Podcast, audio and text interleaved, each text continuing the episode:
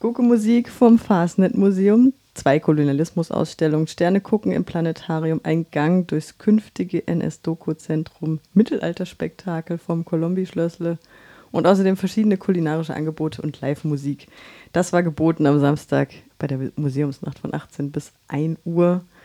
Ähm, ich habe gehört, im Vorfeld gab es schon viele Krankheitsfälle. Auch meine Interviewpartnerin musste leider kurzfristig abspringen, aber trotzdem haben sie es auf die Reihe gekriegt. Was war denn, also hallo erstmal Max, wir reden jetzt darüber. Hallo. Was war denn dein Highlight? Ich bin relativ spät dazu gestoßen und alles, was ich dann gesehen habe, war highlightig. Ich habe es ich zum Glück noch rechtzeitig zur Führung zum geplanten NS-Dokumentationszentrum geschafft. Und das war auf jeden Fall eine mega spannende Führung und ähm, auch sehr toll vorgetragen und ist immer noch ein großes Projekt, was da realisiert wird. Du hast dir auch angeguckt. Ich ne? habe es mir auch angeguckt, ja. Also vor allem dieses Gebäude, dachte ich mir, ich bin da schon hunderttausend Mal vorbeigelaufen und dann ist da dieser Luftschutzkeller. Also. Das vorher auch noch nie wahrgenommen. Wahnsinn. Ja. Also dieses Gebäude aus den 30ern, wo sie schon irgendwie einen Luftschutzkeller für 200 Leute irgendwie eingeplant haben, wo wir dann halt auch drin waren und du siehst so die Leuchtfarbe an den Wänden. Also wow, fand ich mega flashig. Ja. Voll. Und dann, aber dass auch diese, dieser Nazi-Bau jetzt unter Denkmalschutz steht und mit mhm. den äh, Grundmauern der Synagoge so umgegangen wurde, wie, wie es jetzt umgegangen wurde, wird ja Ausschlag gegeben haben für den, für den Start des NS-Dokumentationszentrums. Mhm auch spannende Geschichte, sag ich mal. Mhm, ja. Warum erst jetzt, war so die Frage, die wir da gestellt haben. Und ja, tatsächlich war ja die, Gestaltung, die Neugestaltung von Platzzeiten-Synagoge dann auch so ein bisschen so der zündende Funke, wo dann gesagt wurde, hey, so nicht. Oder wir brauchen was anderes.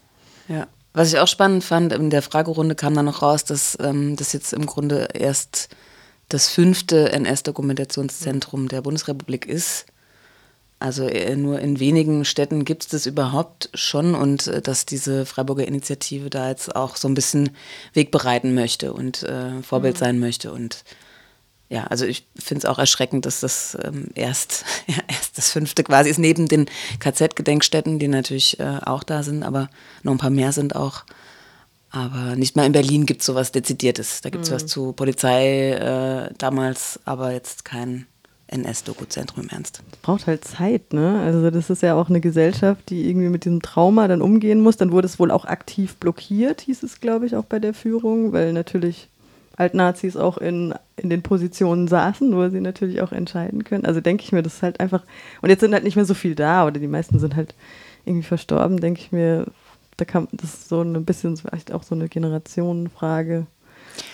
Auf jeden Fall. Auf der anderen Seite sind aber auch alle anderen ZeitzeugInnen, die jetzt keine Täter waren, mhm.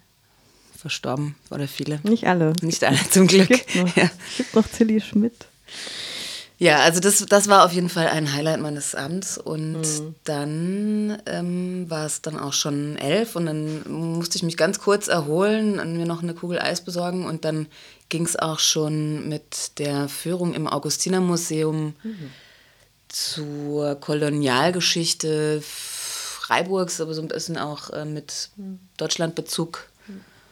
Und dann speziell um ähm, die Kolonie in Namibia und den Genozid an den Herero und Nama. Was, ne?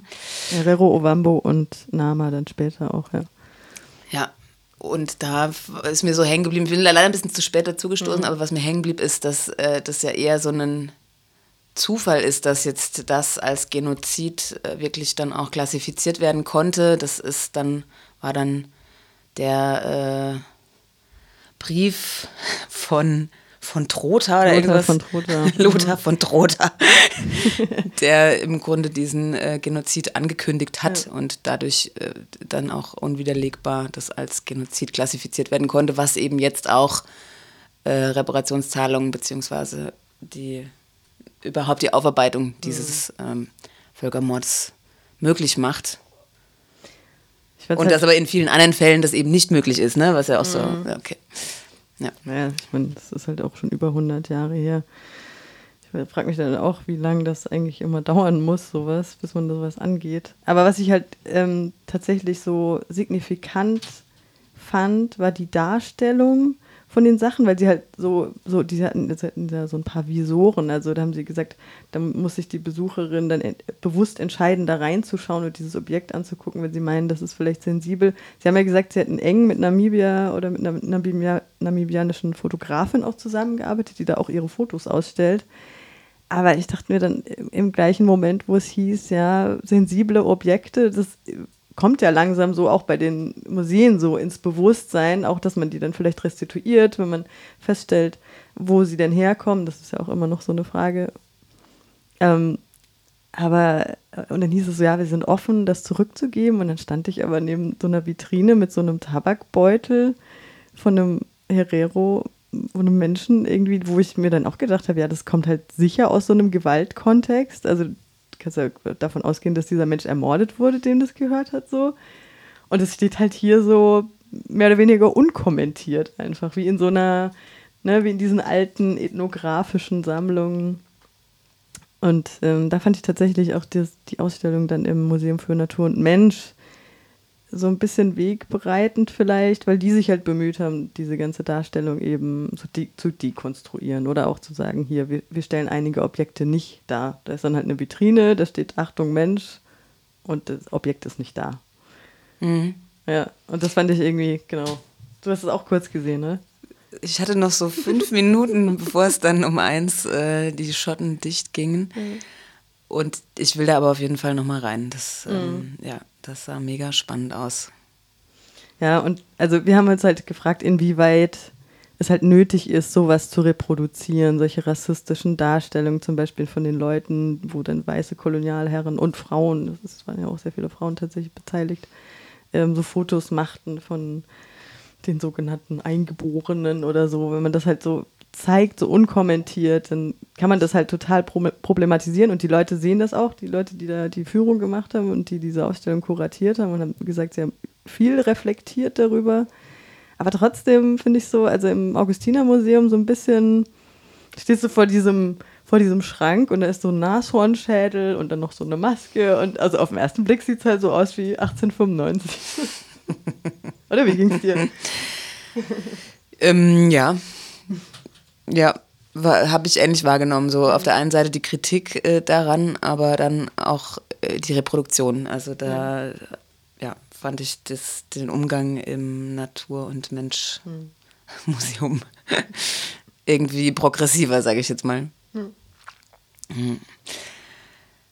Ja, und dann war es schon eins und dann habe ich mich auch gefragt, warum denn nur bis eins? Wo ist denn die lange Nacht? Und dann dachte ich aber, okay, die, diese ganzen äh, Museumsangestellten, die da wirklich zuhauf im Dienst waren, wollen sicher auch mal Feierabend haben. Ja.